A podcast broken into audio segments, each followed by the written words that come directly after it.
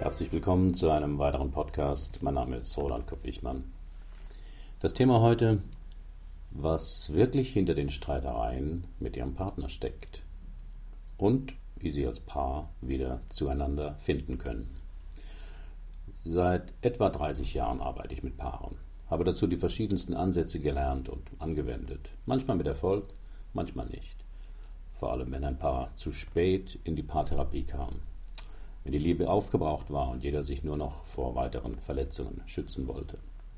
In der Arbeit mit Paaren fiel mir eines immer wieder auf. Partner in Krisensituationen sind selten interessiert, was ihre Prägungen in der Kindheit mit ihrer aktuellen Krise zu tun haben. Sie wollen zwar manchmal Kommunikationsregeln lernen, wenden sie aber im Ernstfall nie an. Und die wunderbar vernünftigen Regeln für konstruktives Streiten bringen ihnen auch wenig. Warum das so ist, darüber habe ich immer wieder lange nachgedacht. Antworten darauf fand ich in einem Buch von Susan M. Johnson. Sie ist Begründerin der emotionsfokussierten Paartherapie, abgekürzt EFT, die auch hierzulande immer bekannter wird. In den USA gibt es schon mehrere tausend ausgebildete EFT-Therapeuten. In Europa, Australien und Neuseeland sind es Hunderte. Mir gefällt an ihrem Ansatz, dass er auf der Grundlage der Bindungstheorie des britischen Psychiaters John Bowlby gründet. Bowlby ging davon aus, dass eine sichere Bindung zwischen Mutter und Kind ausschlaggebend ist für eine gesunde emotionale Entwicklung von Kindern. Früher blies man Säuglinge ja schreien und war überzeugt, dass man sie bloß nicht verwöhnen dürfe und dass das Schreien die Lungen kräftige zum Glück sind solche barbarischen Erziehungsmethoden passé. Seit vielen Jahren wissen Eltern, dass Baby viel Körperkontakt brauchen und tragen ihre Kinder auch außerhalb der Wohnung in Tragetüchern und Snugglies mit sich herum. Was übrigens viele Naturvölker schon immer wussten und ihre Kinder im ersten Jahr nicht auf den Boden ablegten, außer zum Schlafen. Das gilt übrigens auch für Säugetiere. Hier ein Vortrag von Manfred Spitzer über die Entdeckungen von Konrad Lorenz, Howard Harley und John Bowlby über die Wichtigkeit von Bindung. Auf meinem Blog finden Sie das Video dazu. Doch wir Erwachsene sind ebenso wie Tiere von Bindung abhängig. Das ist die erstaunliche Erkenntnis der EFT. Bei Kindern ist es mittlerweile für uns selbstverständlich, dass sie Aufmerksamkeit, Trost und Schutz von ihren Eltern brauchen. Bei Erwachsenen wird starke Abhängigkeit vom anderen eher als unreif, kindisch oder klammernd abgewertet. Doch Erwachsene sind an ihren Partner genauso gebunden und abhängig von ihm. Beziehungen zwischen Erwachsenen sind gleichwertiger, aber die Art des emotionalen Bandes ist dasselbe. Auf diesem Hintergrund kann man Streitgespräche in der Partnerschaft völlig anders verstehen. Beide Partner sind dann in einer Art emotionalem Hungerzustand, weil sie befürchten, ihre emotionale Nahrungsquelle zu verlieren. Und sie bemühen sich verzweifelt, das, was sie so dringend brauchen, wieder zu beschaffen. Hinter den üblichen Formen des Streitens verbergen sich dann eigentlich Fragen wie Kann ich mich auf dich verlassen? Wirst du mir antworten, wenn ich dich brauche und wenn ich dich rufe? Bin ich für dich wichtig? Schätzt und akzeptierst du mich? Brauchst du mich und verlässt du dich auf mich? Viele Paartherapeuten gehen davon aus, dass Liebesbeziehungen quasi rationale Verträge darstellen, bei denen die Partner unter Einsatz minimaler Kosten den größtmöglichen Gewinn für sich erzielen wollen, schreibt Johnson in ihrem Buch. Zitat, Liebesbeziehungen jedoch haben vor allem zu tun mit einem angeborenen Bedürfnis nach sicherer emotionaler Verbundenheit. Beziehungskonflikte treten vor allem dann auf, wenn die Partner ihre Verbundenheit zueinander nicht mehr spüren. Ende des Zitats von Sue Johnson. Andauernde Konflikte sind ein Hilferuf, die zum Ausdruck bringen, dass die Partner einander eigentlich dringend brauchen. Starke Bindungsbeziehungen sind eine enorme Kraftquelle, das weiß jeder. Wer etwas Schlimmes erlebt hat, will das meist einem anderen Menschen erzählen, um es einerseits psychisch zu verdauen und andererseits um sich der Bindung zu dem anderen zu vergewissern.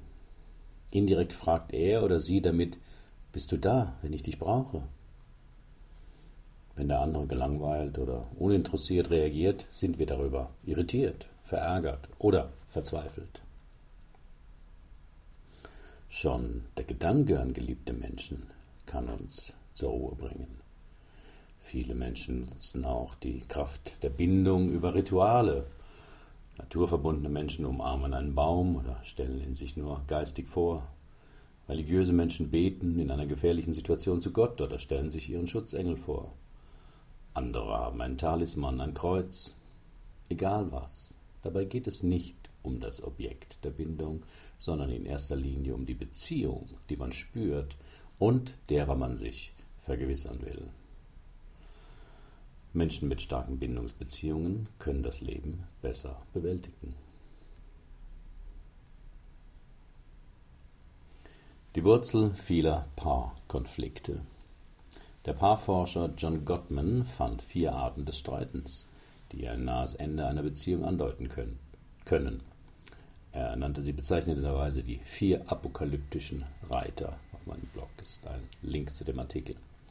Diese häufig vorkommenden Kommunikationsstile bei Paaren kann man jetzt in einem anderen Licht sehen. Denn am schlimmsten ist es, mit jemandem zusammenzuleben, den man liebt, zu dem man aber keinen Kontakt bekommt. Das hat auch Auswirkungen auf die psychische und körperliche Gesundheit.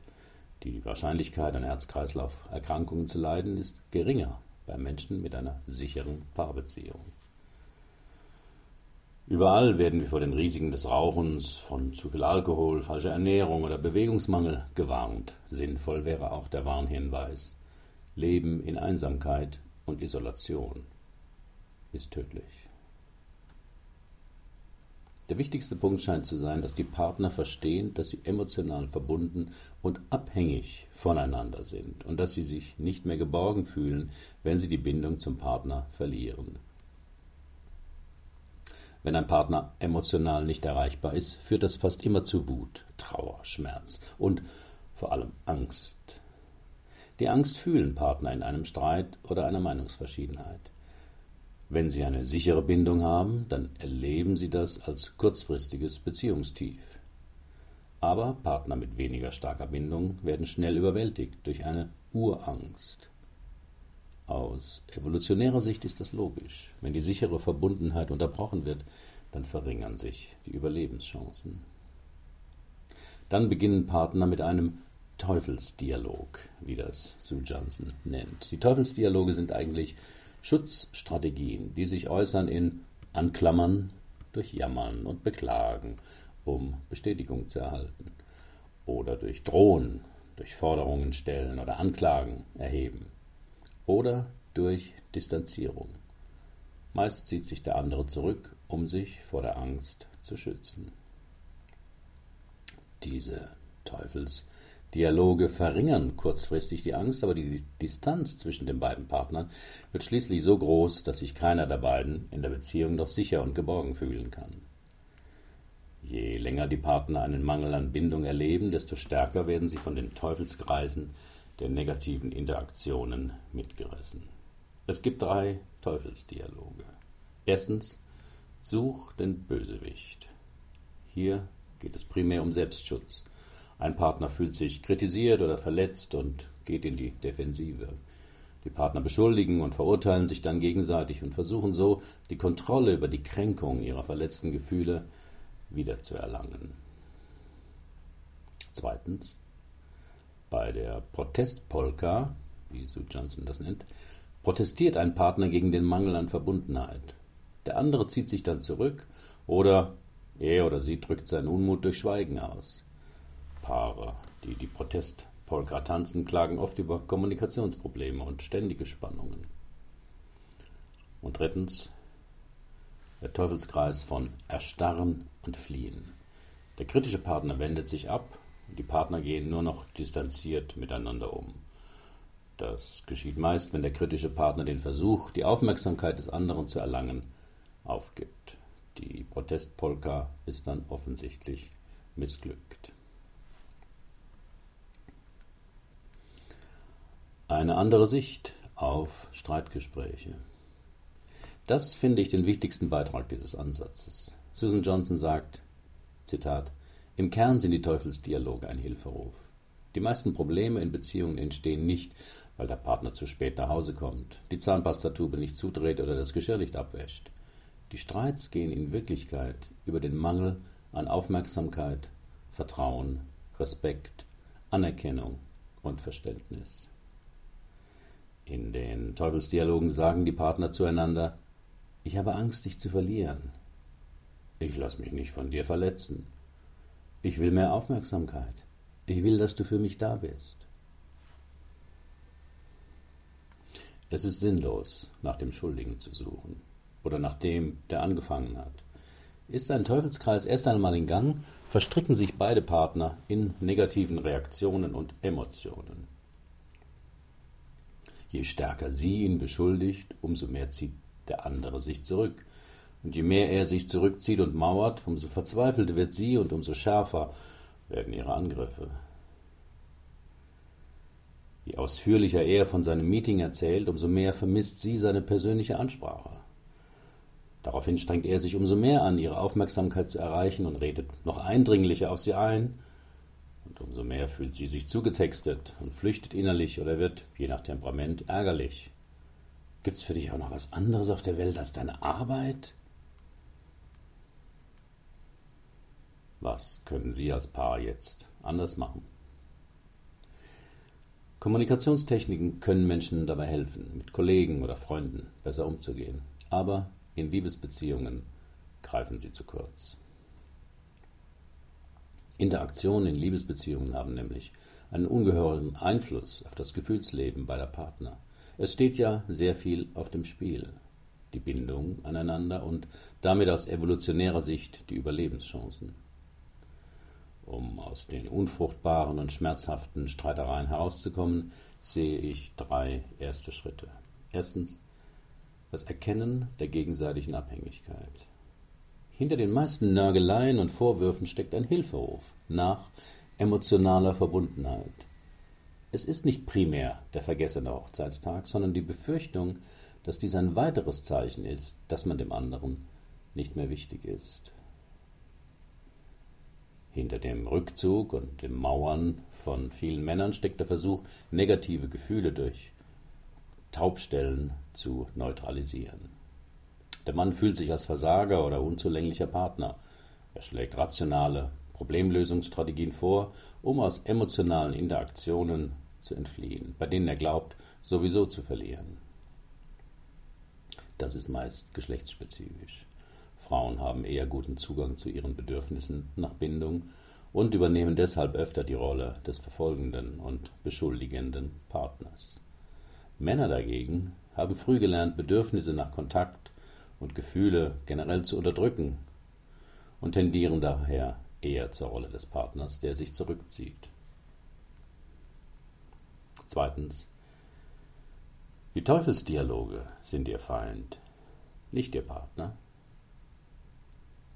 Nichts verbindet so sehr wie ein gemeinsamer Feind. Wenn ein Partner sich gegen wenn die Partner sich gegenseitig bekriegen, führt das selten zu etwas Gutem. Lernen sie nicht den anderen, sondern die Teufelsdialoge als gemeinsamen Feind zu betrachten. Das muss wenigstens ein Partner erkennen, dass sie gerade drinstecken. Also zum Beispiel sagen, wir sind in einer Sackgasse. Ich bin dabei, mich immer mehr zurückzuziehen und du wirst immer heftiger. Das ist wohl so eine Situation, wo du dich abgeschnitten, abgeschnitten fühlst von mir. Stimmt das? Oder ich werde immer wütender und schärfer und du wirst immer stiller und scheinst zu verschwinden. Hast du jetzt Angst, dass du mich gefühlsmäßig verlieren könntest? Beides sind Beispiele für einen Metadialog. Das heißt, das Paar schaut praktisch aus der Vogelperspektive auf seinen Streit und erkennt dessen Qualität. Ein Metadialog ist die beste Chance für eine Deeskalation. Denn wenn die Partner ihre Emotionen dem anderen gegenüber ausdrücken, dann entwickeln sie neue Reaktionsweisen und brechen aus dem Teufelsgraus aus. Drittens. Erkennen, dass beide einander ungünstig beeinflussen. Statt den anderen als Verursacher der eigenen negativen Gefühle zu beschimpfen, ist es konstruktiver zu begreifen, wie man selbst den anderen in den teuflischen Tanz hineinzieht. Beide sind in den Teufelsdialogen gefangen und halten durch ihr persönliches Reaktionsmuster den anderen auch darin fest. Wenn ich sie angreife, zwinge ich sie dazu, sich zu verteidigen oder zu rechtfertigen. Ich mache es ihnen unabsichtlich schwer, mir gegenüber offen zu sein. Mein Fazit, in einer Partnerschaft muss niemand mehr kommunika besser kommunizieren lernen oder seine Kindheit aufarbeiten oder große romantische Rituale zelebrieren. Es geht vor allem darum, die emotionale Abhängigkeit vom anderen anzuerkennen und zu stärken. In seinem Buch Die sieben Geheimnisse der glücklichen Ehe kommt übrigens der Paarforscher John Gottman zu demselben Schluss. Was langjährige Paare anders machen als Geschiedene, ist, sie haben die Fähigkeit, sich einander immer wieder zuzuwenden, auch während oder nach einem Streit. Herzlichen Dank für Ihre Aufmerksamkeit. Bis zum nächsten Mal.